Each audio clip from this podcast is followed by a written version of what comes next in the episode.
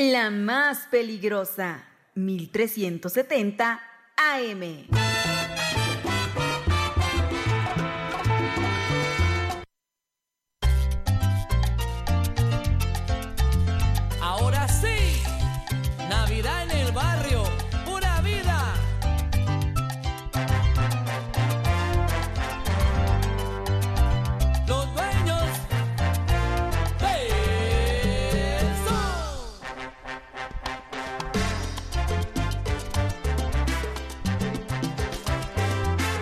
Ya son las 12 con 7 minutos, las 12.07 en la más peligrosa 1370 de AM y www.peligrosa.mx. Señora linda, señora bonita, ya es el mediodía en este miércoles, mitad de semana, miércoles de tianguis, miércoles de mercado en la ciudad de Guamantla y usted sabe que al mediodía viene su sección favorita, sí, la que más pide usted, las rapiditas de la información.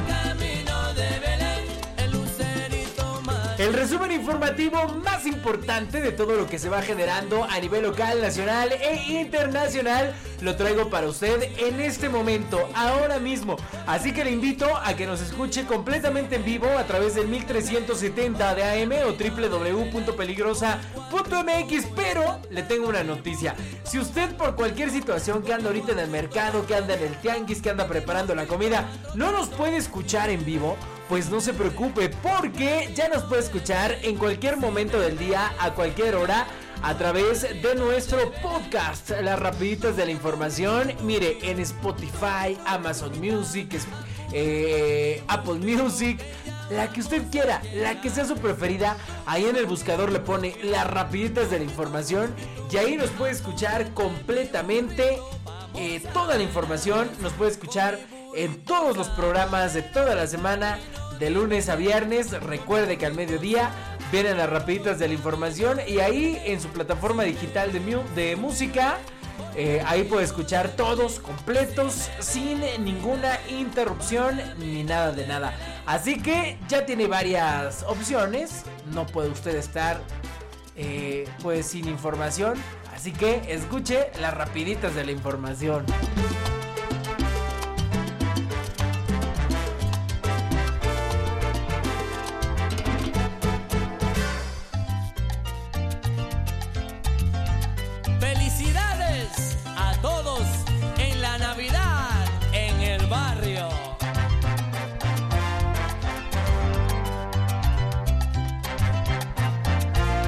Que sabe que la neta es que se hace bastante frío. Aunque por ahí comienzan a asomarse unos rayitos de sol. Pero la realidad es que sí está haciendo bastante frío en todo el país. Puntualmente en el estado de Tlaxcala. Pero bueno, vámonos a más información. Porque mire que venimos cargaditos, cargaditos de información en el 1370 de AM. Yo le cuento que ya designaron a Arturo de Casa como nuevo comisionado del Instituto de Acceso a la Información Pública en Tlaxcala. Yo se lo había adelantado ayer. Bueno, pues hoy ya es una realidad. El nuevo funcionario entrará en funciones el próximo 2 de enero de 2024. Y es que durante la sesión extraordinaria celebrada este martes, o sea, ayer, y por mayoría de votos, el Pleno del Congreso del Estado designó y tomó protesta a Arturo de Casa Vega como nuevo comisionado del Instituto de Acceso a la Información Pública y Protección de Datos Personales para el periodo del 2 de enero de 2024 hasta el 31 de diciembre de 2030 y designó a Jaime Martínez Sánchez como su suplente. A manera de remembranza, es pertinente destacar, en acatamiento a lo previsto en los artículos 30 y 31 de la Ley de Transparencia y Acceso a la Información Pública del Estado de Tlaxcala, que el día 14 de noviembre del año en curso, las y los diputados integrantes de la legislatura local, pues aprobaron el acuerdo que contiene la convocatoria al proceso de selección de una comisionada o un comisionado del Consejo General del IAIP. Arturo de Casabriga realizó examen escrito que fue elaborado, validado y calificado por los integrantes del sínodo el día 4 de diciembre de la anualidad que transcurre, obteniendo un porcentaje de 96% y el día 8 de diciembre del presente año sustentó el examen oral.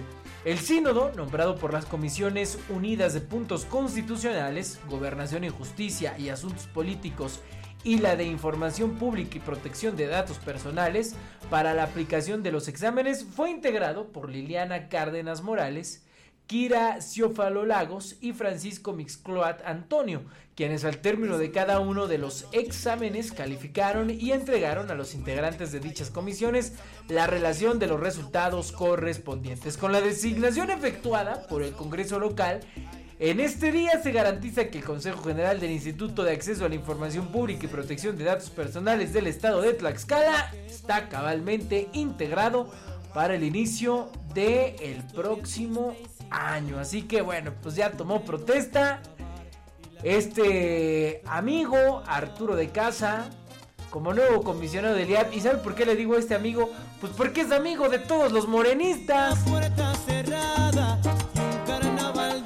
Así como lo escucha, pues quedó ahí porque pues, en el Congreso hay mayoría de Morena y este Arturo de Casa, pues él es de extracción morenista, es simpatizante de ese partido. Es más, hasta la foto se tomó con Claudia Sheinbaum el pasado domingo que vino al estado de Tlaxcala. Entonces, pues ahí está el nuevo flamante comisionado, pero no fue todo, porque hay más cosas que yo le tengo que contar respecto a este asunto.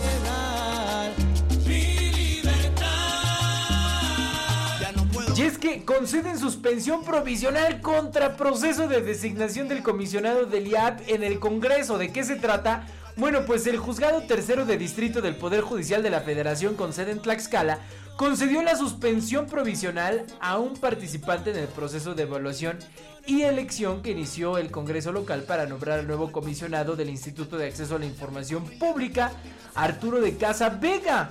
Tras resolver de manera provisional y emitir medidas cautelares dentro del expediente 1765 diagonal 2023, el juez federal otorgó un plazo de 48 horas al Poder Legislativo para que rindan un informe justificado sobre las etapas del proceso que realizaron las Comisiones Unidas de Información Pública y puntos constitucionales, pese a que dentro de las medidas cautelares otorgadas, se señaló que los diputados locales deberían abstenerse de presentar el dictamen final del proceso, subirlo al pleno y no realizar la votación en el pleno para la designación. Todos estos actos se consumaron durante la sexta sesión extraordinaria pública el día de ayer que concluyó con la toma de protesta del nuevo comisionado que asumirá funciones en enero de 2024. Dentro del expediente se detalló que la protección de justicia no se pronunció sobre los actos de los diputados locales de la 64 legislatura, sino del procedimiento seguido a través de las fases dentro de la convocatoria,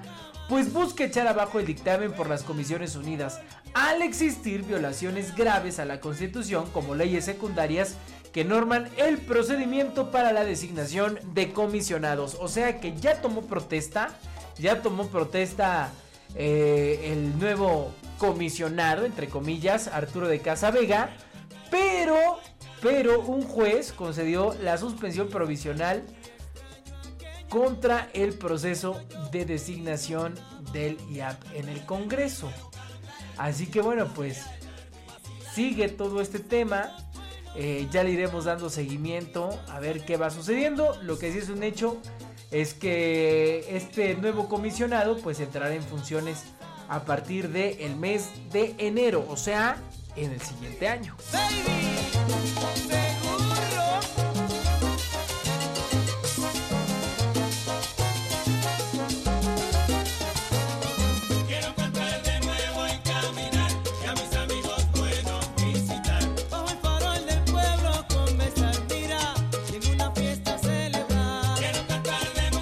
Habla que todo este proceso para elegir al nuevo comisionado, pues la, realidad es que está mañado.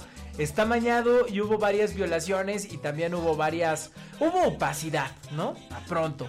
Entonces, pues ya iremos viendo cómo se van dando estas resoluciones, pero yo creo que esto, pues todavía le queda un poquito de cuerda. Todavía le queda historia a este proceso del nuevo comisionado del IAI. Vámonos a más información positivo. Ok.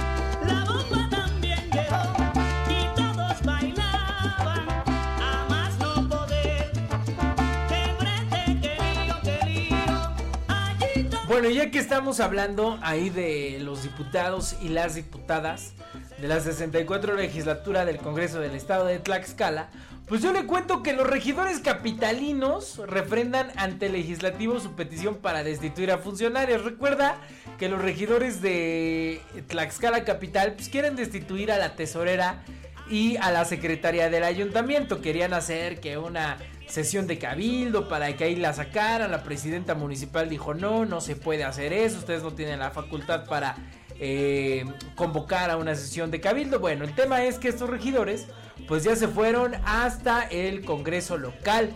Y es que durante la sesión ordinaria del día de ayer martes, regidores y presidentes de comunidad del ayuntamiento de Tlaxcala se apersonaron en el Congreso del Estado para reiterar su petición de evaluar y en todo caso dar de baja a la tesorera y secretaria del ayuntamiento de la administración municipal. La ley municipal es clara al señalar que cuando la mayoría de los integrantes del cabildo así lo soliciten, se podrá sesionar de manera extraordinaria y no lo ha hecho la presidenta municipal, por lo que buscan que el Poder Legislativo inicie un procedimiento contra la presidenta municipal Maribel Pérez Arenas para que comparezca ante el Pleno. En su oportunidad, el regidor Raimundo Vázquez Conchas, que por cierto está inscrito en el proceso de Morena para ser senador, explicó que buscan que se aplique la ley y al incurrir en faltas contra la normatividad por parte de las servidores públicas se debe aplicar una sanción. Finalmente se informó que a principios del año se aprobó el pago de laudos laborales y no han liberado el pago a través de las áreas administrativas, lo que ha generado que el Tribunal de Conciliación y Arbitraje pues aplique multas a todos los integrantes del ayuntamiento por la negativa de pago y no existe una explicación alguna por la alcaldesa y ni por la tesorera ni tampoco por la secretaria del ayuntamiento. Así que bueno, pues ahí están estos regidores y presidentes de comunidad que no quitan el dedo del renglón y quieren sacar de sus cargos a la secretaria del ayuntamiento Katy Valenzuela y a la tesorera Yolanda Cervantes. Ya iremos viendo cómo se van dando estas cosas. Lo mejor que le puede pasar a la presidenta de Tlaxcala y a estas servidoras públicas pues, es que ya se viene la Navidad. Y entre comillas, pues hay como un parón por las fiestas, ¿no? Aunque las sesiones en el Congreso pues, pueden ser extraordinarias y pueden mandarte a traer hasta la plena Navidad. Pero bueno, así las cosas.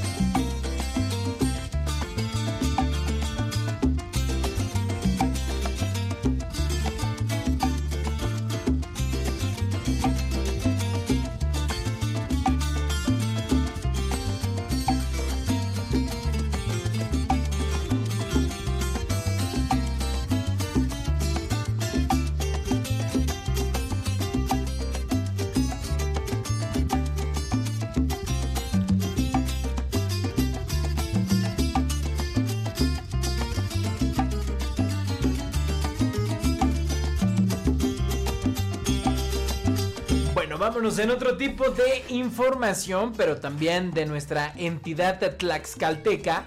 Pues yo le cuento que aprueba el ITE, el Instituto Tlaxcalteca de Elecciones, el número de regidurías por municipio para la elección del 2024 y validan topes de precampaña. En la misma sesión los consejeros establecieron que el tope de las precampañas no deberá ser superior al 15% del tipo establecido en la pasada elección. Y es que el Consejo General del Instituto Tlaxcalteca de Elecciones aprobó los criterios para definir el número de regidurías que cada uno de los 60 municipios tendrá que eh, hacer en proporción a su población. Además, en la misma sesión, los consejeros establecieron que el tope de las precampañas no deberá ser superior al 15% del establecido en la pasada elección. Según el acuerdo aprobado, los municipios con más de 30.000 habitantes tendrán 7 regidurías. En este caso serán los municipios de Tlaxcala, Huamantla, San Pablo del Monte, Apizaco, Chautempan, Calpulalpan, Zacatelco, Tlaxco, Yauquemecan, Ixtacuixtla, Contla de Juan Cuamatzi, Tetla de la Solidaridad y Papalotla. Seis regidurías tendrán los municipios con menos de 30.000 habitantes, pero más de 10.000. En este caso aplicará para Panotla, Nativitas, Xalostoc, Teolocholco, Santa Cruz Tlaxcala, Totolac, Tepetitla del Ardizábal, La Magdalena Tlautelulco, Nanacamilpa y Altilzayanca. Además de Zompantepec, el Carmen Tequexquitla, Coapiaxtla, Apetatitlán, Terrenate, Hueyotlipan, Chicotzingo, Tetlahuaca, Tepeyanco, Tenancingo, Tetlanocan, Mazatecoxco, Amajac y Xaltocan. Habrá solo cinco regidurías en los municipios con menos de 10.000 habitantes. Esta condición aplicará para los municipios de Ayometla, Santorum, Españita, Citlaltepec, Santana Nopalucan, Santa Cruz Quiletla, San Juan Coaxingo, Ixtenco, Atlangatepec, San José Teacalco, Acuamanala y Tocatlán. También este criterio abarca los municipios de Benito Juárez, Coajumulco, San Damián Texoloc, Axocomanitla, Xiloxostla, Emiliano Zapata, Muñoz de Domingo Arenas, Santa Apolonia Teacalco, Zacualpan, Lázaro Cárdenas y San Lucas Tecopilco. Por otro lado, se establecieron topes de gastos de campaña para diputados locales de 603 mil pesos distribuidos para los municipios. será una distribución de 905 mil pesos, mientras que para las presidencias será de 12 mil pesos para las presidencias de comunidad. Así que bueno, pues ahí están estos topes que ya se estipularon en la sesión del ITE, pues para estas precampañas. Así que poco a poco ya va tomando forma el proceso electoral del 2024.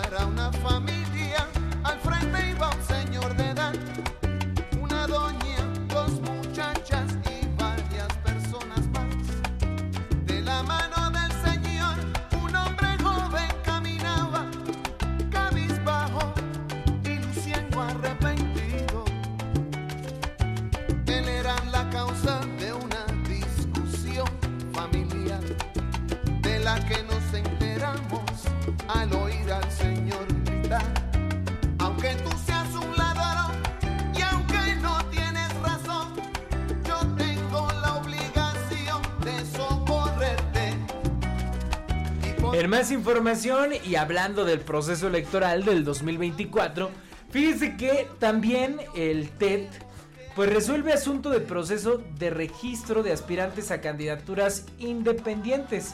El TED es el Tribunal Electoral de Tlaxcala. También ordena a la Comisión de Justicia del PAN atender omisión de demanda promovida por el secretario de Acción Juvenil de Tlaxcala.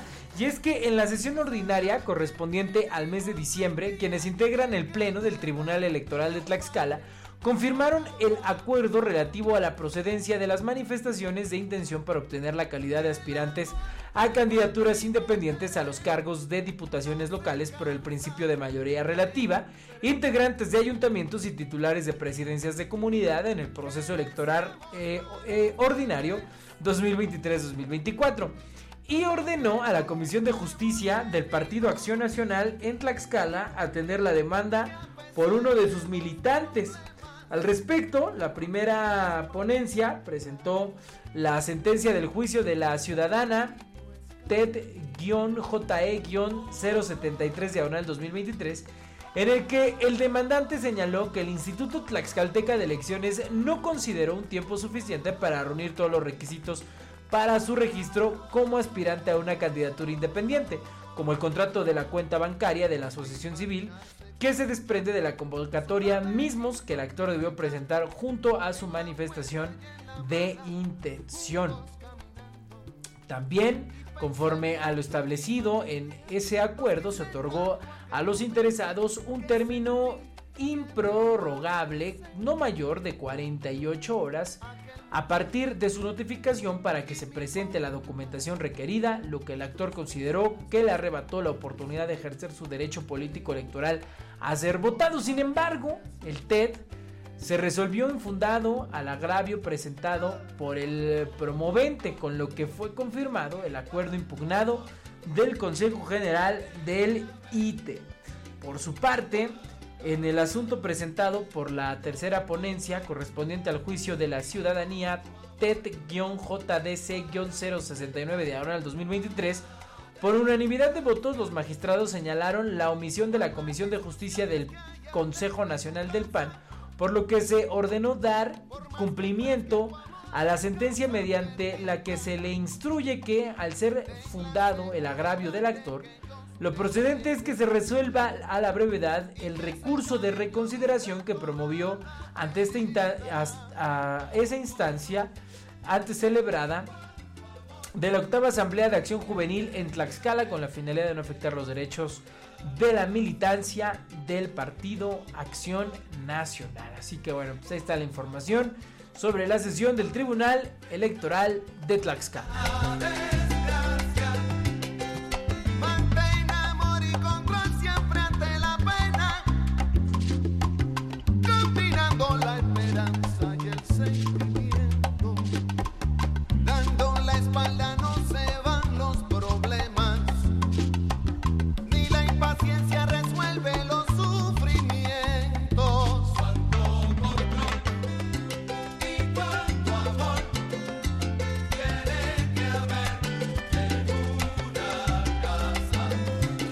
Vámonos a información de carácter nacional y es que yo le cuento que la Sedena anuncia mando especial con mil elementos en zona sur del Estado de México tras el enfrentamiento en Texcatitlán. El general Luis Crescencio Sandoval indicó que va a haber de manera permanente una compañía de Guardia Nacional. Tras el enfrentamiento entre pobladores e integrantes de la delincuencia que dejó a 14 personas muertas en Texcatitlán, Estado de México, el titular de la Secretaría de la Defensa Nacional, Luis Crescencio Sandoval, indicó que va a haber de manera permanente una compañía de Guardia Nacional, además de un mando especial con hasta mil elementos. Eh, en conferencia de prensa señaló el general que estamos en el proceso de ubicar el terreno, de conseguir el terreno para poder iniciar la construcción. Asimismo estamos viendo la posibilidad de toda la parte sur del Estado de México, colinde ahí con Guerrero, con Michoacán, establecer un número importante de ejército y guardia nacional a través de la creación de un mando especial que estará enfocado directamente a la seguridad de toda esa área del Estado de México con sus colindancias. Estamos avanzando en eso, dijo el secretario Sandoval al mencionar que tal vez a finales de diciembre se tenga identificado cómo poner en práctica este plan. Indicó que la compañía de la Guardia Nacional tendría 120 elementos, pero aún no está definido el número para el mando especial. Deberán de ser entre 500 a 1000 hombres, dependiendo de lo que saquemos en el estudio. Es lo que vamos a cubrir en esta parte sur del estado. Apuntó Luis Crescencio Sandoval que el grupo delictivo de la familia michoacana es el que más presencia tiene en esa zona ya no han recibido amenazas, precisamente es la actuación de toda la fuerza que está ahí, es el ejército, Guardia Nacional, está la Fiscalía del Estado y también está la Policía Estatal. Es un trabajo que se está haciendo de manera conjunta para garantizar la seguridad de los ciudadanos, finalizó el general Luis Crescencio Sandoval respecto a este nuevo plan que se pondrá en marcha a través de la Sedena con un comando especial de mil elementos en la zona sur del Estado de México.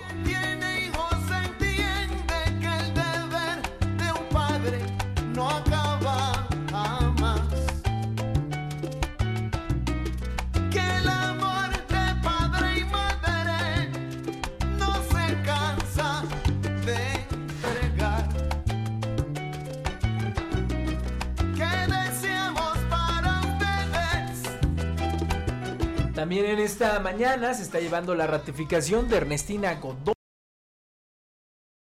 que continúe al frente de la Fiscalía de la Ciudad de México. El proceso se lleva a cabo en el Congreso de la Ciudad de México. Los legisladores se encuentran pues discutiendo esta situación y es que este día miércoles se define en el Congreso pues si se ratifica o no a Ernestina Godoy como titular de la Fiscalía General de Justicia Local. Así que bueno, desde este mediodía pues se ha estado llevando a cabo la llegada de los diputados. Algunos llegaron desde ayer, fíjate. Es más, algunos se quedaron a dormir ahí.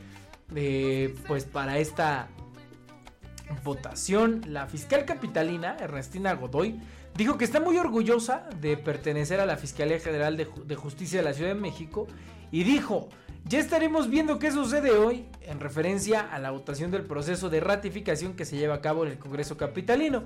Lo anterior lo dijo en un evento donde presentó la unidad de inteligencia aérea que comprende 6 drones y 20 policías de investigación. Tras destacar la valentía de policías de investigación, Godoy aseveró que espera puedan seguir juntos y juntas en la transformación. A las 11.15 de la mañana se declaró un receso previo a la ratificación de Ernestina Godoy. Y la última información, eh, pues es que el diputado de Morena, Octavio Rivero, dijo que el dictamen ha sido hecho con pulcritud.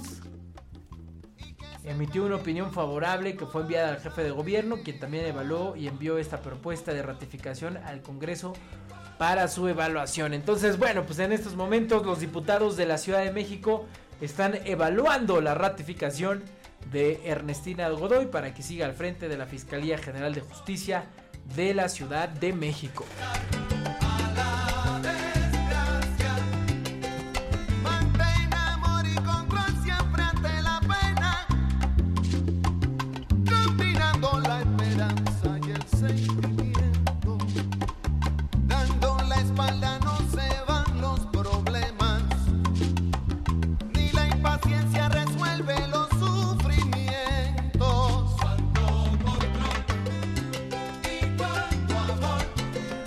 Son las 12 con 35 minutos, 12.35, señora linda, señora bonita. Esto han sido las rapiditas de la información a través del 1370 de AM y www.peligrosa.mx. Pásenla bien, que tengan un excelente miércoles y nos escuchamos mañana en otro recorrido por lo más relevante de la información. Gracias.